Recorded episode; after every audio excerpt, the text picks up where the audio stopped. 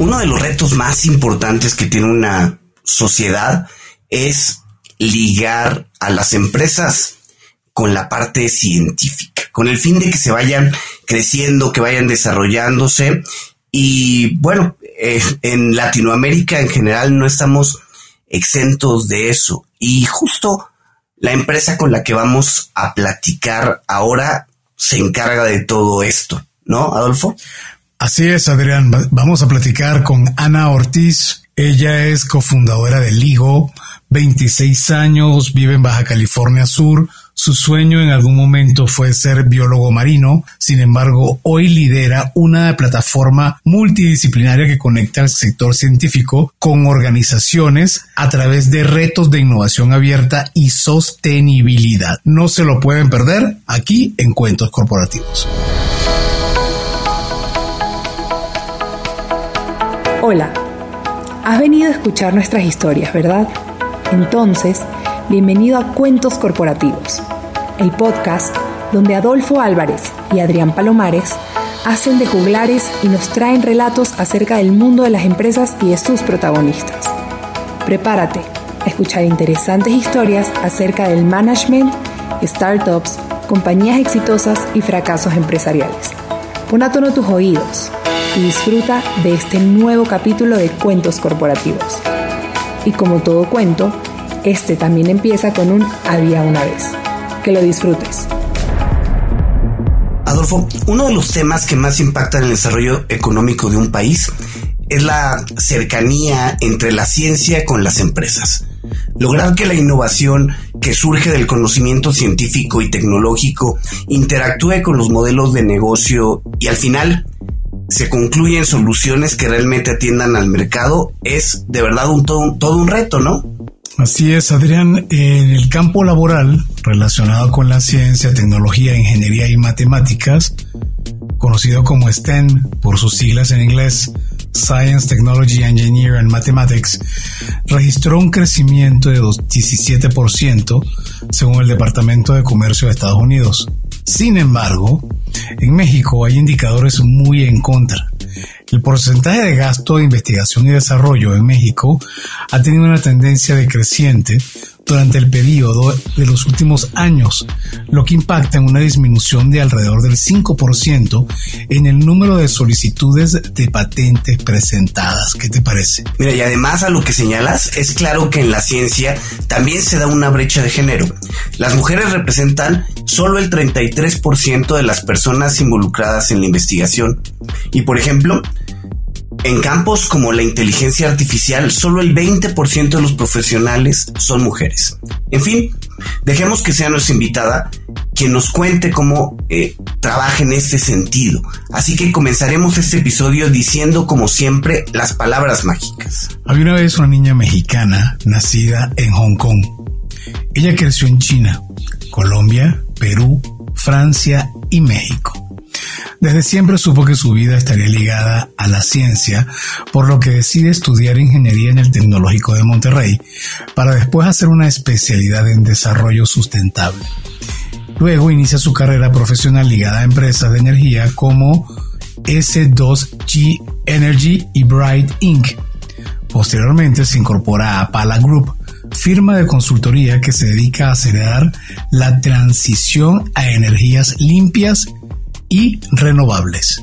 Ana Ortiz Ríos CEO y co-founder de Ligo, una app latinoamericana enfocada a la comunidad STEM, ya decía Adolfo, Science, Technology, Engineering and Mathematics.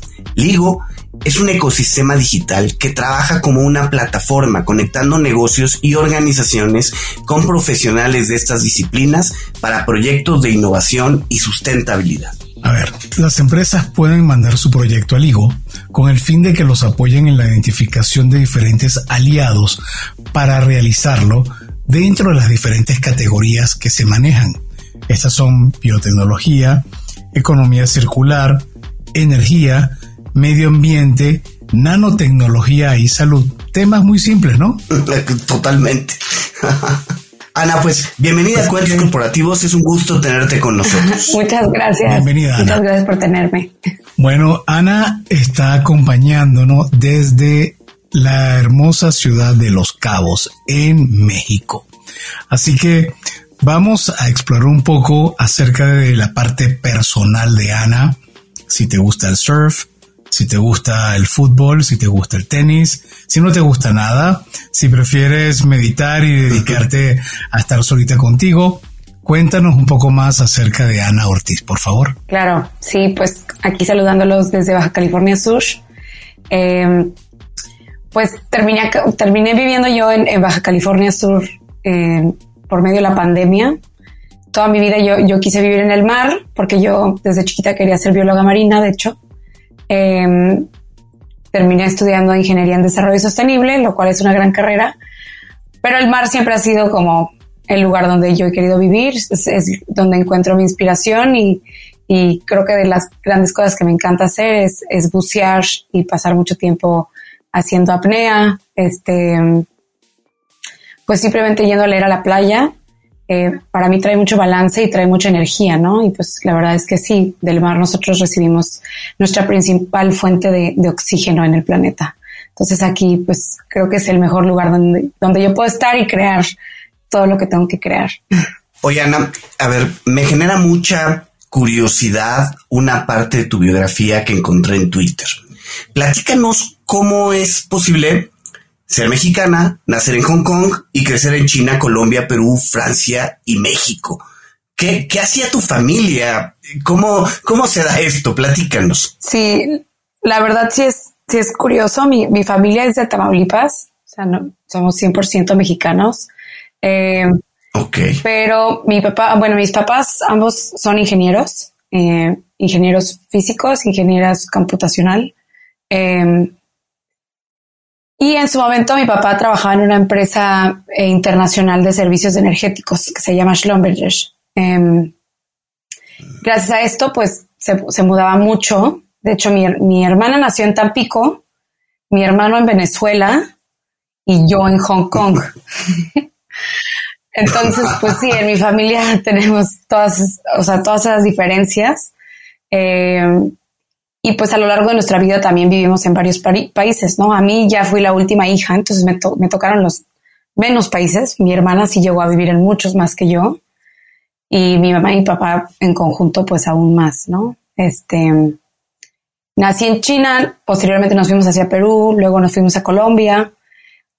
Un tiempo regresamos a México, ya después nos fuimos a Francia y en ese momento yo después regreso a México y ya me establezco un rato en la Ciudad de México, que es donde yo ya digo, bueno, creo que si de algún lugar me voy a considerar es Chilanga, pero ahora creo que ya eh, chollera chilanga, porque aquí en, la Baja Sur les dicen cholleros a las personas, ¿no? Por, por las chollas que están en los, mm. que es una planta aquí. Pero, pero sí, ese es un poquito de, de por qué estuvimos por todos lados. Ana, y si no hay indiscreción, por supuesto, no contemos a México porque sabemos que seguramente el, aprecio es muy especial, pero de los demás países, Francia, China, Colombia, ¿con cuál te sentirías identificada con mayor ahínco? Híjole, creo que es una pregunta difícil porque en cada uno viví en una etapa diferente de mi vida. Eh, en la etapa donde ya estás formando más tu persona, pues sí, ya fue México, ya estaba más grande. Eh, sin embargo, pues desde entonces yo siempre me, he llevado con gente de Colombia, con Perú y yo siempre me siento muy identificado con, las culturas eh, latinoamericanas. Eh, pero por otro lado también este, me gustaba la cultura francesa porque pues es organizada, eh, tienen ciertos principios más fuertes que en Latinoamérica y eso pues es algo que siento que me ha pegado mucho y que, y que busco aportar aquí en, en, donde vivo, ¿no? Eh, como el simple tema del reciclaje, por ejemplo. En Francia ya se reciclaba cuando yo vivía allá y acá yo, yo intento impulsarlo mucho porque es algo eh, que vaya, todos podemos hacer, ¿no? Entonces es, creo que es tomar lo que te puede dar cada lugar, pero en temas culturales siempre me voy a sentir muy latinoamericana. Oye, Ana, ¿de dónde surge tu interés en emprender, no? Primero comenzaste trabajando en algunas empresas dedicadas este, principalmente a energía y a lo mejor podrías dedicarte y haber hecho una carrera ahí, pero ¿de dónde surge tu interés en emprender? Pues mira, la verdad, creo que el interés surgió un poco porque llegué a trabajar en, un corporativo grande. La verdad, me di cuenta que no era lo mío. Siempre he sido como muy participativa. Me gusta meterme muy, muy cañón a las cosas. Y eh, yo empecé a trabajar pues en mi segundo año de la universidad, como que quería hacer algo con mi tiempo libre y dije ya voy a ponerme a trabajar y, y empezar a identificar que sí me gusta y que no me gusta, ¿no? Como que ya irlo aclarando. Em, y en su momento entré a, un, a una startup em, que terminó cerrando y todo, o sea, fue como todo bastante trágico, pero quieran que no dije, wow, qué divertido, como qué divertido crear algo desde cero, qué divertido ponerte a contactar gente, qué divertido traer algo súper diferente que, que esté disrumpiendo algún tipo de industria. Y pues yo creo que cuando estás joven como que no sientes el riesgo, ¿no? Entonces, ya desde ahí dije, en algún punto voy a querer emprender. Em, y conforme fue pasando el tiempo, fue que empezó la idea del Ligo y, y como que ya tenía más claro yo que, que, sí se emprendía, ¿no? O sea, como que, que lo puedes hacer, lo puedes intentar y, muchos lo hacen y listo. Entonces creo que por ahí empezó. ¿Qué edad tienes hoy, Ana? Tengo 26 años. ¿Y cuando comenzaste el Ligo, qué edad tenías? Tenía 23. Pero los 23 pocas personas creo yo que están pensando en emprender o desarrollar una nueva compañía, porque además está muy cerca de haber terminado la universidad o estás por comenzar probablemente un posgrado. ¿Cómo, ¿Cómo concretamente nace la idea de crear Ligo? Sí, pues creo que justo ese fue el tema, ¿no? El Ligo no nació como una, ay, va a ser una startup y vamos a meternos a esto. Ligo nació como una iniciativa de un grupo estudiantil en la universidad Em, con, mis cofundadores eh, Juliana Rodríguez y Javier Sandoval, donde teníamos un grupo estudiantil de investigación científica en temas de sustentabilidad, ¿no? Nos metíamos a investigar temas como pobreza energética, em, sistemas de biomasa, em, pues la verdad un poquito de todo. y en su momento nosotros hicimos una investigación tuvimos la, oportunidad de ir a presentarla a un foro internacional que nos invitaron. Y ahí fue cuando vimos personas de todo el mundo en temas de investigación, aportando nuevas ideas a industrias, intercambiando pues tecnologías, intercambiando ciencia. Y se nos hizo, bueno, nos encantó primero que nada, era como justo nuestro espacio. Eh, pero esto fue en Europa en su momento, ¿no? Fuimos a Austria a presentarlo y dijimos, ay, pues debería haber más, más de esto en Latinoamérica, como que debería de haber más eventos así, más iniciativas así. Em, y fue cuando pues se, nos, se nos vino la, idea del Ligo. Yo de hecho tenía en ese momento 21 años por ahí. Estábamos más chiquitos todavía. Eh, y ya después de un tiempo fue que en el TEC de Monterrey, pues sí tienen ese apoyo de, ah, tienes una idea, pues métete a este hub de incubación de ideas, ¿no? Y ahí fue donde ya empezamos a darnos cuenta que más allá de una idea porque fuimos a un evento, era una enorme área de oportunidad y, y que estaba muy alineada con nuestra misión de vida también, ¿no? Entonces, pues le empiezas a dedicar cada vez más tiempo y se empieza a formalizar cada vez más la cosa. Oye, a ver, platícanos. ¿Qué es LIGO? ¿Cuál es el objetivo que siguen? ¿Qué hacen en LIGO?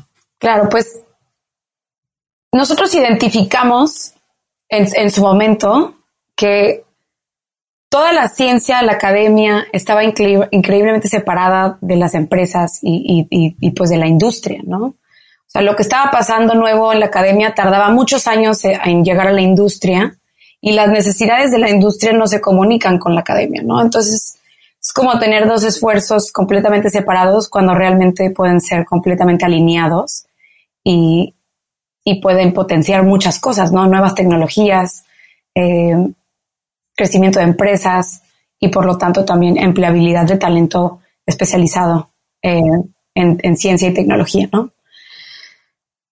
Y fue con esa idea que nació Ligo en cómo podemos nosotros facilitar esa conexión. Em, después de un tiempo hablando con empresas, emprendimientos, centros de investigación, pues nos dimos cuenta que el verdadero problema es la comunicación, ¿no? Eh, dónde se intercambia la información de la, de, la academia y dónde se intercambia la información de las empresas. Y empezamos realmente con puras estrategias de comunicación en redes sociales, mucho antes de haber sido eh, pues una empresa constituida como tal.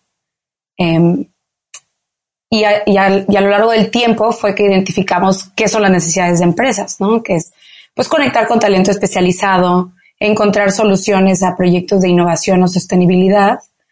Eh, y por otro lado empezamos a descubrir las necesidades del talento, que es cómo me empleo, cómo llevo este talento tan especializado y me vendo hacia una empresa. Eh, y qué canales de comunicación utilizo para mantenerme presente en los ojos de estas organizaciones, ¿no?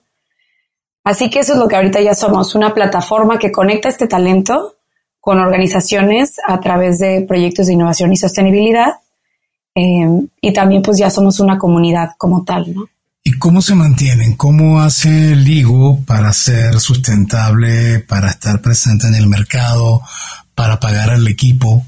¿Cómo es el modelo? Vale, pues la verdad con el tiempo hemos sido, estamos muy abiertos a la prueba y error siempre. Hemos probado diferentes productos. Eh, Ligo en el pasado ha cobrado tanto eh, comisiones por conectar talento con ciertos proyectos de empresas, como también fees de scouting para conectar talento específicamente. Y también ha vendido paquetes de, de mercadotecnia en temas muy específicos de nanotecnología, biotecnología, eh, con esta iniciativa de facilitar la comunicación, ¿no? Hoy en día ya estamos desarrollando la plataforma, la cual vamos a sacar, que estamos convirtiendo ya hacia un fee de suscripción. La plataforma de Ligo solo, solo contiene talento muy específico y de nicho que nosotros preseleccionamos. Y es ahí lo que ofrecemos también a empresas, ¿no? Un foro, una plataforma donde puedes publicar tus posiciones y tus, y tus retos de innovación y sostenibilidad y encontrar el talento pues más filtrado, digamos, ¿no? Eh, con esos intereses más de fondo. Entonces ahorita estamos ya pasando a ese, a ese modo donde estamos cambiando eh, el, el modelo de negocio a uno detrás de la plataforma y ya no manualmente como era que lo hacíamos. Oye, pero a ver, para entender un poco, yo soy una empresa, tengo un proyecto y lo subo al Ligo y hay una comunidad que ustedes ya tienen que eh, pues quiere tomar el proyecto, pero ustedes certifican a esta comunidad, ayuden a que el proyecto se lleve a buen término. Eh, ¿Cuál es, vamos, el, el valor del Ligo más que juntar a la gente, más que este juntar a la comunidad STEM, ¿no? Pues existe valor de ambos lados. Eh, en temas de certificación como tal, nosotros no tenemos todavía una certificación. Sin embargo, sí hacemos un preseleccionado del talento, ¿no? Eh, no cualquiera puede subirse al higo con la finalidad de mantener la calidad eh, de los usuarios. y nos mantenemos muy alineados a estos proyectos en los que mencionamos, ¿no? Biotecnología, nanotecnología, economía circular, energía en carreras STEM. Tenemos perfiles desde estudiantes como también investigadores ya pues de una edad bastante más alta. Y digamos que el extento en el que nosotros nos involucramos en un proyecto sí depende de las empresas, ¿no? Hay empresas que ya tienen área de innovación y desarrollo, entonces tal vez nada más están buscando un alcance más grande para encontrar ese talento. Y hay empresas que no tienen esa área y sí requieren tu apoyo tanto en, en, una consultoría inicial para determinar qué es lo que necesitan, como ya también en la parte de buscar el talento. Entonces, así es como nos ajustamos a las empresas. Eh, sin embargo, a lo largo del tiempo, Ligo busca ya hacer esa herramienta donde todo se pueda hacer a través del Ligo, ¿no? Tanto como la publicación del reto, el scouting del talento y la contratación directamente por medio de nuestra plataforma. ¿Ligo tiene un significado en particular? Sí, eh, pues es la idea de conectar, ¿no? De ligar. Ah, de acuerdo, ligo de ligar. ¿Y con qué empresas están ligando hoy en día? Pues mira, como tal, hemos trabajado con empresas en, energía, en arquitectura, eh, en blockchain, eh, en temas de economía circular también, tanto en México, en Ecuador, en Canadá y en Estados Unidos. Entonces, pues la verdad es que el tipo de empresas varía mucho Hemos trabajado con empresas multinacionales, pero también con pymes muy pequeñas que solamente están buscando tal vez un investigador con quien hacer una consultoría de cinco horas para poder crear un nuevo producto. Oye, ¿cuál es la competencia de Ligo? A ver, si, si Ligo no existiera, ¿qué harían las empresas? ¿Cómo llegarían con ese talento? Porque anteriormente, pues había una forma diferente al Ligo, ¿no? De poder alcanzarlo. ¿Cómo, ¿Cómo es el camino? ¿Con quién compiten, por decirlo de alguna manera? Competimos mucho con las bolsas de trabajo de universidades, por ejemplo, eh, en, ese sentido. Así es como podrían llegarse a ese talento. Eh, y como tal, pues realmente la otra competencia sería a través de LinkedIn, ¿no? Sin embargo, ahorita un pain muy grande es que cuando tú publicas un, pues sí, un reto o, una posición de trabajo en LinkedIn, te pueden llegar miles y miles y miles de aplicaciones eh, no necesariamente de la mejor calidad. Y lo que nosotros sí estamos buscando es enfocarnos en esos nichos, en esas especialidades y crear una forma pues muchísimo más directa para ciertos proyectos, que son los que están alineados con, la tesis del LIGO eh, en temas de innovación y sostenibilidad. Ahora, es una comunidad muy compleja, más que compleja, son unos perfiles muy interesantes de ingenieros, matemáticos, programadores, tecnólogos, educadores, ¿cómo hacen para unirlos, para, para centrarlos en una comunidad que realmente trabaje entre sí, no? Pues mira, creo que día con día seguimos trabajando el tema de la comunidad. Eso es algo que, creo que ninguna comunidad está completamente em, alineada. Siempre habrán eh, excepciones, pero lo que intentamos es siempre estar generando pues contenido en temas de, de cada uno de la comunidad y de siempre mantenernos bueno, muy cercanos a estas personas para saber qué es lo que necesitan, ¿no? Hubo un tiempo que, que hablamos con algunos investigadores y fue como, ¿sabes qué? A mí lo que me cuesta es, es mejorar mi inglés. Entonces nosotros fue como, ah, pues vamos a hacer una alianza con una empresa de idiomas para poder ofrecerles también, pues, este tipo de beneficio donde a través de ser seleccionado en la comunidad de Ligo, también tienes estos descuentos para ir como mejorando tu, tu, posibilidad de, posicionarte en estos proyectos, ¿no? Y así nos pasó con otras cosas que hemos ido descubriendo también, en temas también de contrataciones, ¿no? Pues ahorita estamos también ya negociando eh, para poder tener machotes que funcionen y faciliten estas, estas colaboraciones y no se queden eh, de por, así como estancadas, digamos. Em, entonces creo que eso es lo que hemos hecho en la comunidad en ese sentido de siempre estar hablando con las personas y con los diferentes perfiles y de ahí ir identificando nuevas áreas de oportunidad y traerlas a la mesa nuevamente, ¿no? Oye, y eh, hacen o han hecho proyectos muy, muy diferentes, pero a lo mejor hay algún proyecto donde el IGO ha participado del que te sientas más orgullosa, ¿no? Como de qué proyecto podrías decir, ya sé, a lo mejor de blockchain, de economía circular, de biotecnología, bueno, tienen tantas especialidades, ¿de cuál será? Híjole, la verdad sí me cuesta porque a mí es algo que me encanta el higo, me encanta que es tan variado y que siempre pues aprendo algo nuevo, digamos. El primer proyecto que hicimos, yo le tengo mucho cariño porque fue el primer proyecto que hicimos, ¿no? y también fue un proyecto que rompió muchos esquemas para nosotros, ¿no? Nosotros tenemos esta idea de, bueno, nuestro, nuestro usuario es una empresa grande con presupuesto que quiere trabajar con investigadores. Y más bien fue al revés. fue una empresa pequeña, una, una startup de, bueno, no una startup, más bien un emprendimiento de, de arquitectura que buscaba contactar con investigadores de biomateriales, ¿no? Como que eh, aparte era un proyecto más en temas eh, pues artísticos también, ¿no? Eh, y pues creo que es un proyecto que a mí me gusta mucho, pues también porque fue el primero, ¿no? Sin embargo, también recientemente nosotros logramos conectar a Bayer con biotecnólogos de, Puebla para hacer en conjunto un congreso. Entonces, ese también a mí me encantó porque pues es súper diferente, eh, es, era para abordar temas de investigación en temas de agricultura eh, y de cómo se, aplica la biotecnología en la agricultura. Eh, entonces, pues creo que es, por ahora le, le, llego a tener cariño a muchos, a muchos casos. Ana, según tengo entendido, Estados Unidos creo que China y la Unión Europea son como las regiones más grandes en cuanto a comunidades STEM se refiere, ¿no?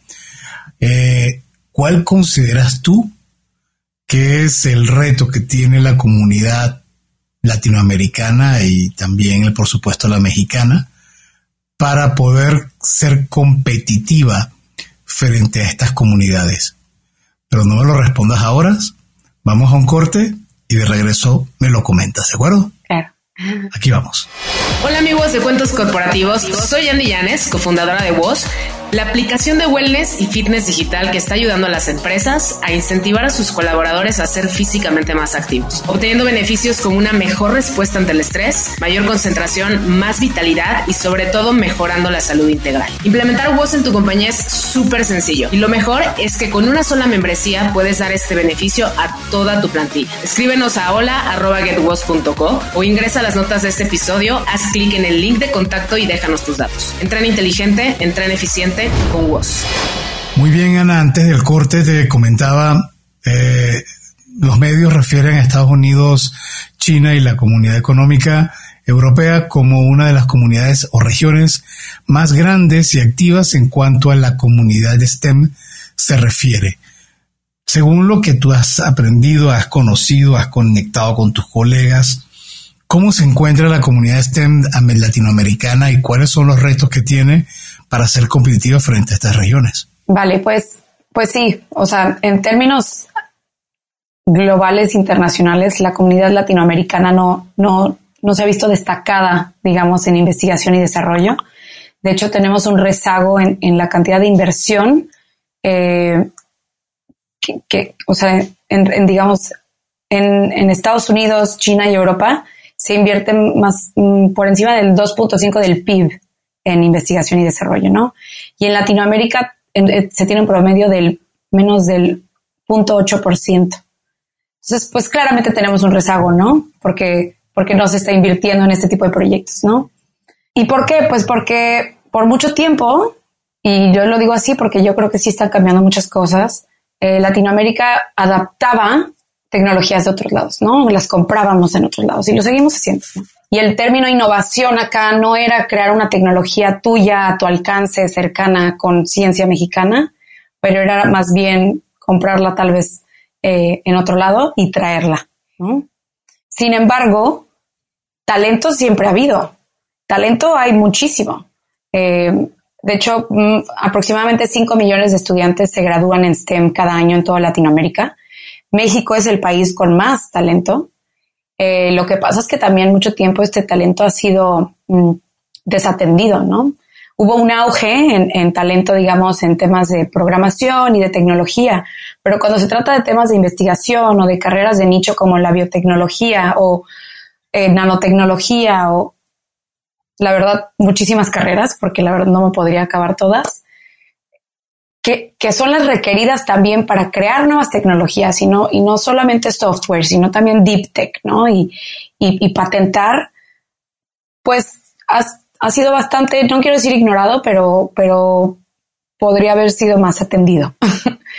Entonces, ese es el verdadero reto latinoamericano. Uno, eh, en Estados Unidos el 75% de la inversión de, de investigación y desarrollo viene del sector privado no del sector público.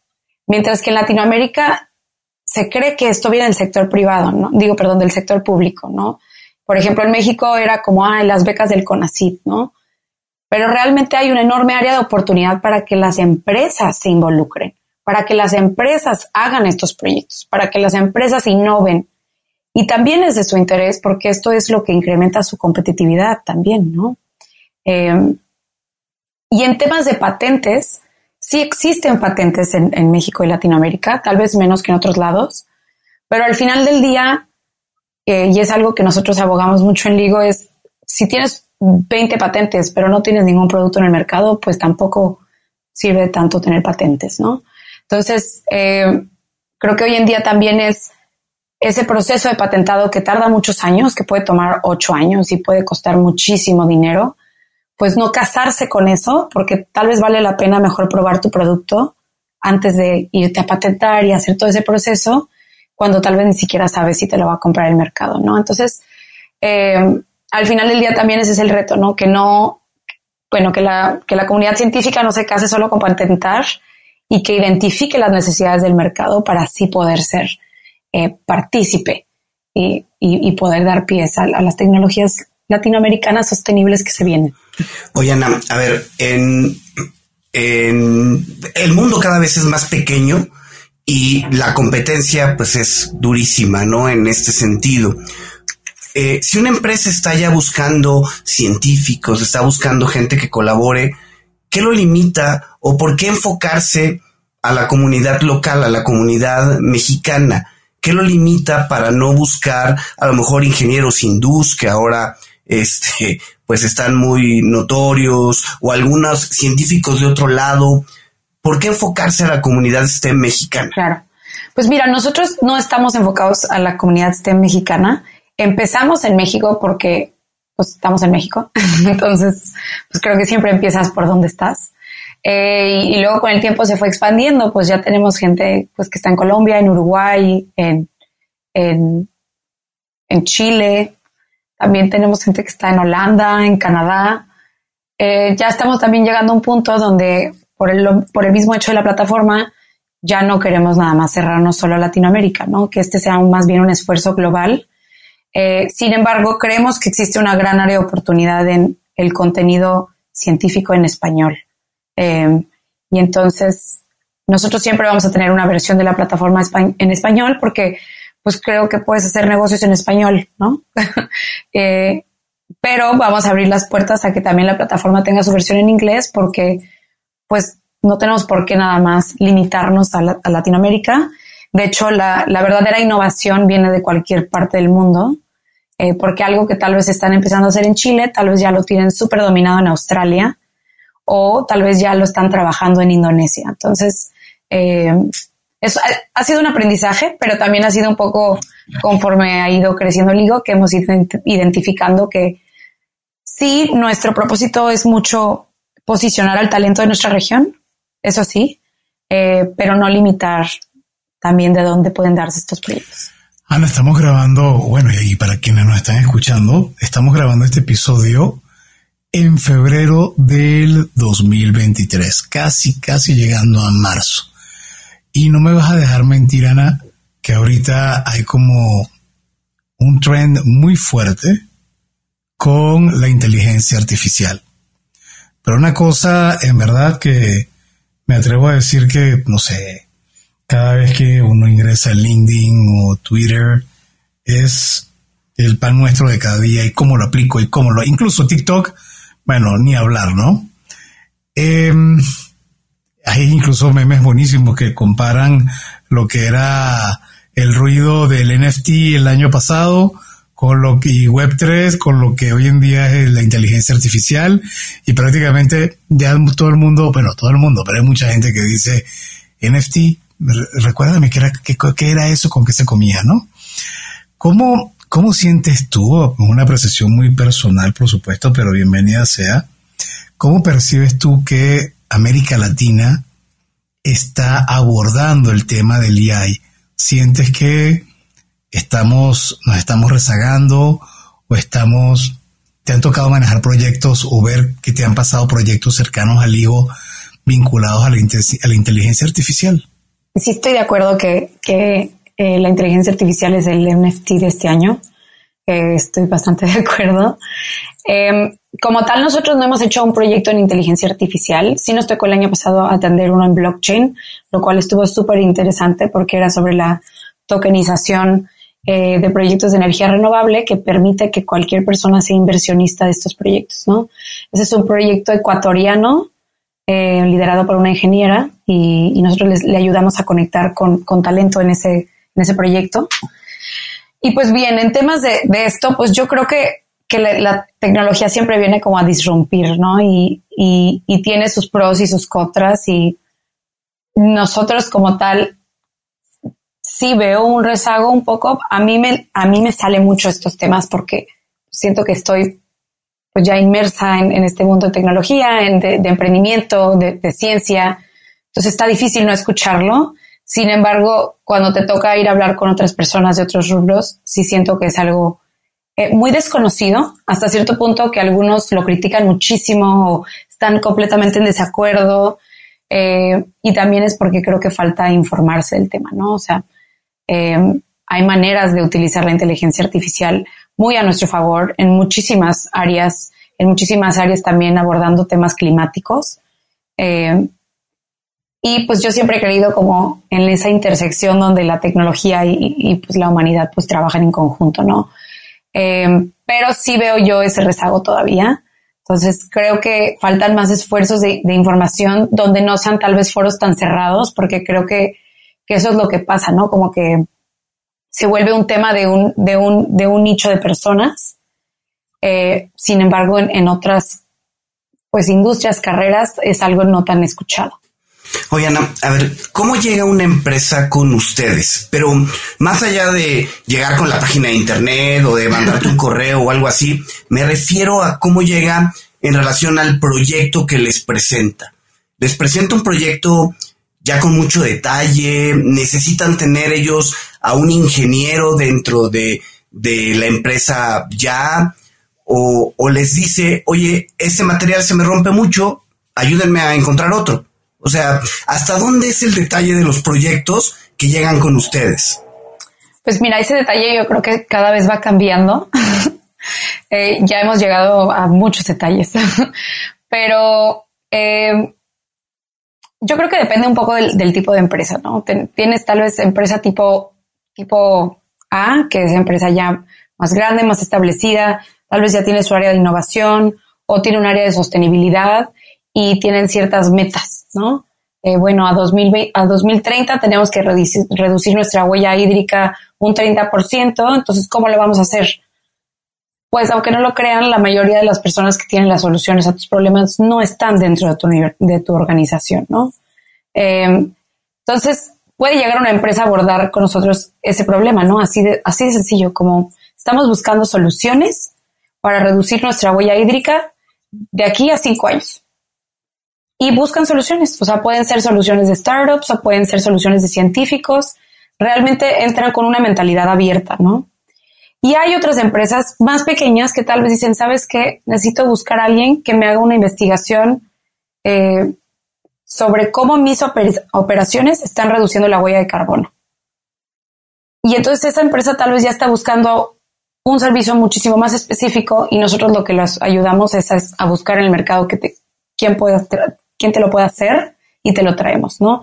¿Por qué? Porque ya tenemos mapeado el ecosistema, ya tenemos también nuestra comunidad y tenemos alianzas pues con el TEC de Monterrey, con otras universidades, estamos con el Politécnico y buscamos por ahí este también qué es lo que están trabajando ya eh, y pues poder hacer esa conexión a estas empresas, ¿no? Si bien lo piensas, ¿por qué tal vez no lo hacen ya estas empresas? Porque son empresas que se dedican a otras cosas, ¿no? Eh, solamente que estos nuevos proyectos han surgido por la necesidad de atender estas problemáticas, pero no quiere decir que se dedican a eso. Entonces, una empresa, por ejemplo, de transportistas que quiere reducir su huella de carbono, pues es, una empresa que sabe de, de transportistas, ¿no? Y sabe de rutas y sabe de, pues, de eso, ¿no? Pero tal vez no sabe todo lo que conlleva hacer un cálculo o este, buscar nuevas soluciones de eficiencia energética, ¿no? O nuevos combustibles que estén saliendo en el mercado para poder hacer una estrategia de aquí a cinco años. Entonces es por eso que también eh, nos buscan a nosotros en ese sentido de, proveer, em, no quiero decir consultoría, pero sí asesoría en el proceso. Ana, ¿y cuál es tu sueño con Ligo? ¿Dónde lo ves proyectado en un futuro, digamos, de 10 años? Es muy, es muy difícil. Mm, mira, voy a hacer a 5 años porque 10 años siento que todo puede pasar hasta un apocalipsis, ya sabes. Eh, pues mira, yo, yo veo que hemos, hemos sido identificados por el mercado, ¿no? O sea, el talento nos busca, eh, las universidades nos abren las puertas, las empresas nos quieren contratar, entonces hemos encontrado que hay esta necesidad de, formar esa, esa, conexión entre todas las partes, ¿no? Eh, yo veo Ligo en cinco años siendo esa herramienta que mapea el talento científico y tecnológico de, de toda Latinoamérica, empezando por Latinoamérica porque es de mucho interés mapear este talento aquí. Hay otros países que lo tienen muchísimo más identificado que Latinoamérica, ¿no? Eh, y que también seamos esa fuente de, de inspiración hacia futuras generaciones, ¿no? Algo que a mí me pasaba mucho era que, pues cuando yo quería ser bióloga marina, por ejemplo, era como, no, pues es que, pues los biólogos, los biólogos marinos se mueren de hambre. Pues no, no debería de ser así, la verdad. Alguien que tiene un talento tan específico, tan, tan importante y tan relevante, no solo para la naturaleza y para la conservación, sino también para empresas, ¿no? Para, para volver un negocio rentable, no debería de, moverse, de morirse de hambre, ¿no? Y no debería ser una razón por la que alguien no estudia una carrera así. Entonces, es, así es como yo veo LIGO, siendo una herramienta que facilita estas conexiones, teniendo ese mapa de todo el talento de la región eh, y siendo pues esa inspiración para todo el talento que se viene, porque la verdad es que, eh, como bien han dicho, para 2030, para poder atender las necesidades del cambio climático, el 80% de los trabajos van a ser en estas áreas. Entonces, tenemos que asegurarnos de que venga el talento para eso y que el talento latinoamericano no se quede fuera también, ¿no? Y no solo aquí, también en proyectos fuera del país que es algo que ya hemos visto, ¿no? Hay, hay empresas de otros lados que quieren trabajar con colombianos, uruguayos, argentinos, mexicanos, Paraguay, de todos lados. Entonces, eh, hacia allá lo vemos. No quiero poner un número porque creo que pues vamos a pasarnos ese número. Oye, Ana, y bueno, vamos a entrar a la parte más personal del podcast, donde nos gustaría conocer un poco de ti. ¿Te gustan los cuentos? Sí, sí, sí. Sí, sí, me gustan los cuentos. ok, ¿tienes algún cuento favorito o escritor de cuentos favorito? Pues, o sea, como que yo atribuyo mucho los cuentos a, mi mamá, que me leía cuentos de chiquita. Em, de hecho, teníamos como un libro que era como el libro de las virtudes, ¿no? Y, no, los cuentos de, niños de las virtudes. Em, y pues siempre me acuerdo del, libro de, la tortuga y la liebre.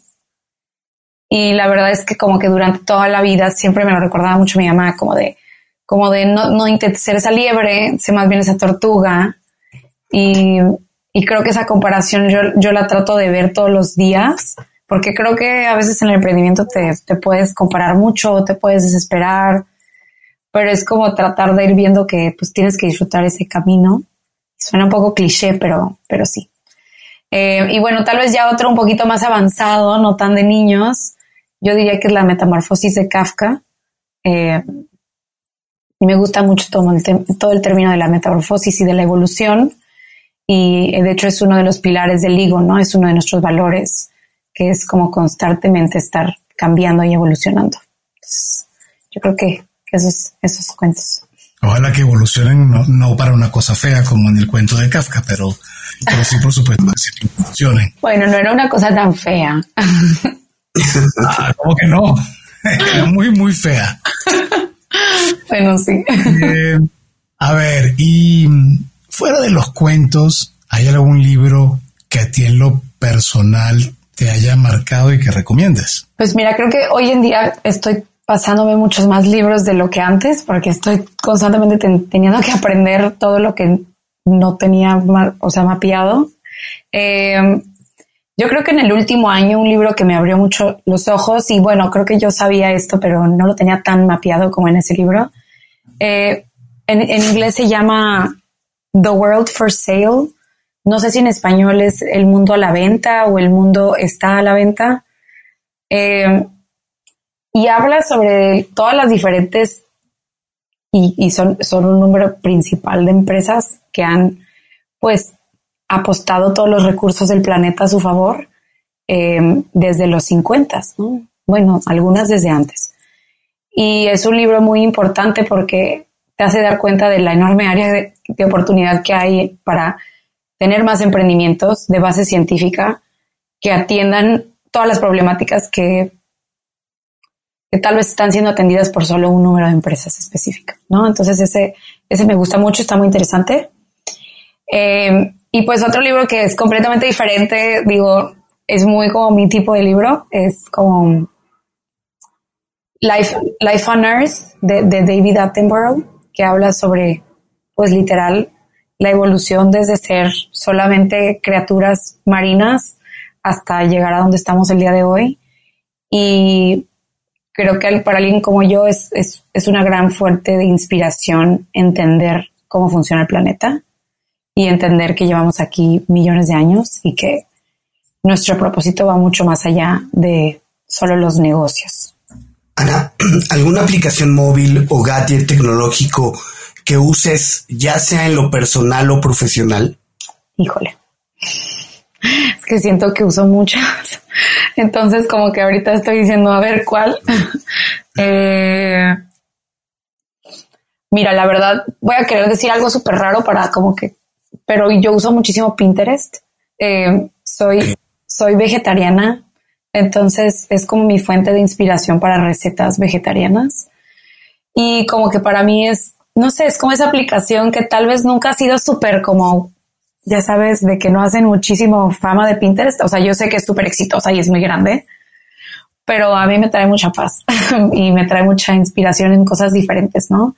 También ahorita estoy viendo para, para empezar a planear eh, pues un terreno que vamos a construir y estamos, estoy sacando mucha inspiración de Pinterest, ¿no? Entonces es, es para mí padre. Sí, definitivamente. Eh, no eres, eres, no eres la primera persona que he escuchado que Pinterest se convierte en su fuente de inspiración, e incluso bien sea para desde tatuajes hasta este papers, ¿no? Sí, yo también de ahí de que hay cortes de pelo, uñas, o sea, literal, de todo. Sí, sí, sí, me gusta mucho, la verdad. A ver, dos o tres empresarios o científicos latinoamericanos que consideras están marcando tendencia actualmente y que valdría la pena ponerles el ojo. Dos o tres. Mm, pues mira, creo que Notco de Chile la está rompiendo. La verdad, te digo, soy vegetariana, entonces soy catadora profesional de productos vegetarianos desde hace más de cinco años y eh, me encanta que es un producto de biotecnología chilena y que de hecho está producido en México. Entonces para mí es como, wow, ¿no? Sí, de hecho dicen hecho en México. Y en temas de sabor a mí me parece que está increíble, ¿no? Entonces yo siento que lo están haciendo muy bien. Eh, también ahí por el área de, biotecnología está Microterra, también. Pues mira, la verdad es que hay demasiadas. Yo, algo que me ha inspirado mucho en estos años es seguir a estas empresas y ver cómo lo, han estado haciendo y, saber que se puede. Eh, también sé que, ahí está una eh, que se llama Pachama, eh, que están muy metidos en la parte de regeneración ambiental, implementando temas de inteligencia artificial, de, monitoreo, muy, muy impresionante.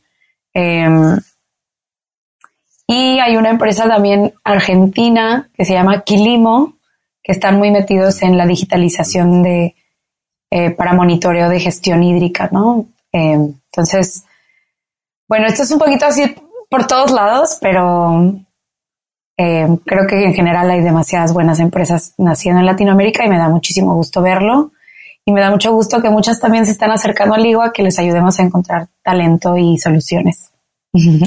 Ana, si alguien quiere seguir con esta conversación, quiere contactarte o contactar a Ligo, ¿dónde puede hacerlo? Pues mira, eh, me la vivo activa eh, en LinkedIn, también estoy en Twitter. Eh, ahí, si quieres, yo te paso los links. y pues también tenemos un, un Instagram de Ligo, que fue dicho donde empezamos, como bien dije al principio, Ligo fue una estrategia de, comunicación y divulgación. Eh, y por ahí pues hemos recibido desde clientes hasta personas que están buscando trabajar con Ligo. Entonces, eh, pues por todos estos medios nos pueden buscar. Y bien, Ana, ahora como mensaje final a quienes te han escuchado a lo largo de este episodio, te han tomado como fuente de inspiración y seguramente a raíz de lo que han escuchado, muchas cosas podrán cambiar y varias, sobre todo orientadas al mundo de, del STEM, todavía van a ser mucho más preponderantes. ¿Qué les dirías? Pues yo creo que les diría que, que dejemos de ver el mundo de STEM como, como solo el mundo de STEM y es algo que, que yo de hecho estoy cambiando mucho en mi pitch. Eh, tenemos que llegar a un punto donde el mundo STEM sea parte elemental de los negocios, ¿no? O sea, estemos en la mesa eh, Y, y, para eso también a veces el mundo STEM tiene que crear esas mesas, ¿no? Tiene que emprender por su lado. Y, y eso es lo que yo 100% veo que está empezando a pasar, ¿no? Veo, veo muchos emprendimientos de base científica, veo a científicos dejando sus plazas académicas y empezando un nuevo proyecto. Eh, entonces, pues yo diría que eso es lo que se necesita en Latinoamérica para progresar. De hecho, lo dijo también el, Banco Interamericano de Desarrollo y, y, que pues aquí va a estar Ligo para ayudarles en lo que quieran. Ana, pues muchísimas gracias por, por acompañarnos y a ustedes por escucharnos. Esa ha sido Ana Ortiz Ríos de Ligo. Si les gustó este episodio, no duden en suscribirse en su plataforma y calificarnos con cinco estrellas. Te invitamos a escuchar nuestro programa Cuentos Corporativos Radio a través de la señal digital de Radio Mex, la radio de hoy. Todos los martes y jueves de 8 a 9 de la noche, hora de la Ciudad de México, en www.radiomex.com.mx. Recuerda revisar y escuchar episodios seleccionados de cuentos corporativos a través de Neo, la revista especializada en negocios. Nos encontrarás en www.revistaneo.com. Y como siempre decimos, las empresas, sin importar su origen, razón de ser o tamaño, tienen todas algo en común. Están hechas por humanos. Y mientras más humanos tienen, más historias que contar. Y todo cuento empieza con un había una vez. Nos escuchamos en el próximo episodio. Muchísimas gracias, Ana. Muchísimas gracias. Hasta luego. Gracias por habernos acompañado en este capítulo de Cuentos Corporativos. Ojalá que esta historia haya sido de tu agrado y sobre todo que te lleves ideas y experiencias que puedas aplicar en tu propio universo empresarial. Esperamos que nos escuches nuevamente y recuerda, todos los cuentos comienzan con un había una vez. Hasta la próxima.